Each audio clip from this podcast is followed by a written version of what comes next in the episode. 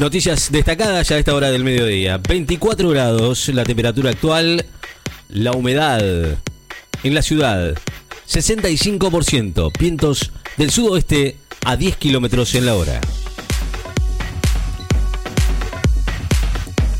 Whitelock, figura de los All Blacks, siente la presión de siempre ante el desquite con la Argentina. El veterano bicampeón mundial con el seleccionado de Nueva Zelanda de rugby, Sam Whitelock, aseguró hoy que siente la misma presión de siempre vistiendo la casaca de los All Blacks ante el partido que va a jugar el sábado próximo contra los Pumas por el certamen de las tres naciones que se celebra en Australia.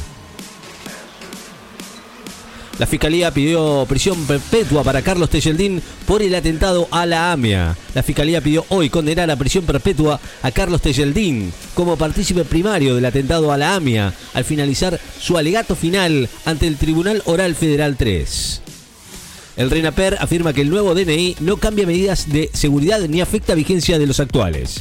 El Registro Nacional de las Personas, el RENAPER, confirmó e informó hoy que el nuevo diseño del Documento Nacional de Identidad presenta solo un cambio fisonómico con la inclusión de la plataforma marina bicontinental que incluye a la Antártida en cumplimiento con lo dispuesto por la ley 26.651 y aclaró que en ningún caso implica cambios en las medidas de seguridad o en la vigencia de los DNI ya impresos.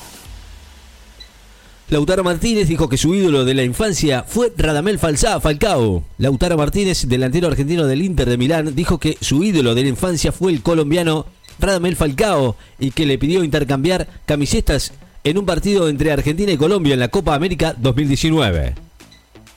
El músico Gustavo Cordera quedó sobreseído después de cumplir con requisitos de la probation. El el músico Gustavo Cordera quedó sobreseído en la causa penal que se le abrió por los dichos ofensivos hacia las mujeres durante una charla con estudiantes de periodismo en agosto del año 2016, al dar por concluido su pedido de probation, suspensión del juicio a prueba marchas y acciones en el mundo para poner fin a la violencia contra las mujeres. En el Día Internacional para la Eliminación de la Violencia contra la Mujer, activistas tenían previsto protestar en las calles desde Francia a Turquía en medio de la pandemia del coronavirus, mientras los dignatarios mundiales buscan formas de proteger a millones de mujeres asesinadas o abusadas cada año por sus parejas.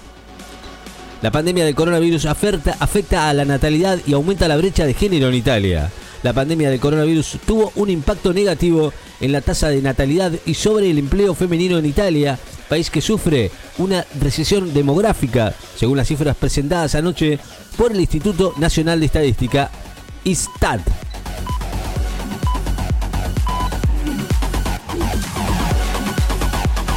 Alemania quiere rehabilitar a soldados discriminados por su homosexualidad. El gobierno alemán adoptó hoy un proyecto de ley para rehabilitar a los militantes y militares discriminados por su homosexualidad, tanto en las actuales Fuerzas Armadas como en la de la antigua y comunista República Democrática Alemana.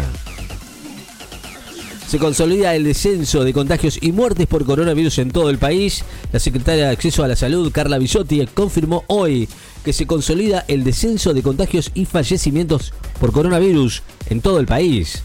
Pero retiró las recomendaciones de cuidados preventivos para los mayores de 60 años o las personas con comorbilidades, ya que la letalidad en estos casos eleva al 15%.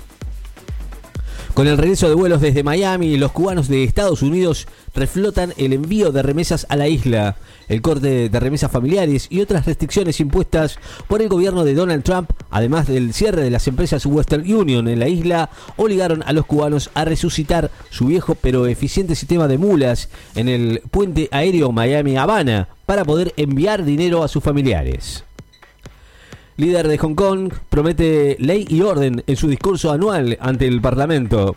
La, jefa del Ejecutivo de Hong Kong, Carrie Lam, prometió hoy restablecer la ley y el orden en el territorio semiautónomo tras la ola de protestas contra China del año pasado en su primer discurso anual ante el Parlamento sin diputados de la oposición pro-democrática.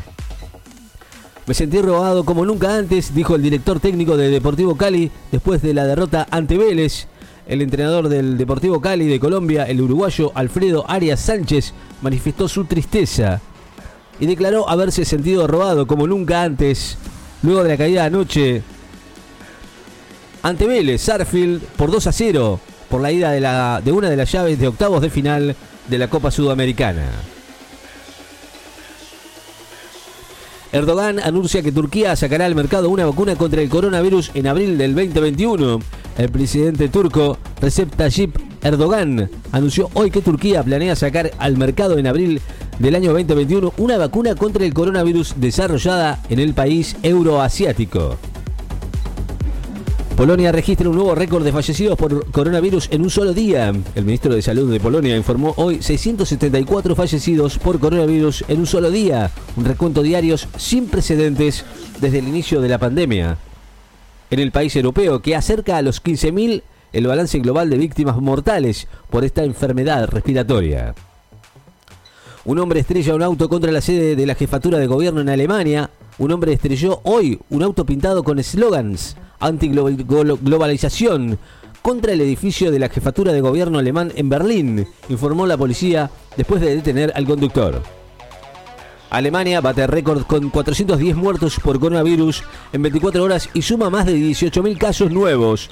La pandemia dejó en las últimas 24 horas en Alemania 18.633 nuevos casos y 410 muertos, con lo que bate el récord de decesos en un solo día, según el balance publicado hoy por el Instituto Robert Koch, la agencia gubernamental encargada del seguimiento de enfermedades infecciosas. Andy Murray cree que todos los tenistas deberían vacunarse contra el coronavirus.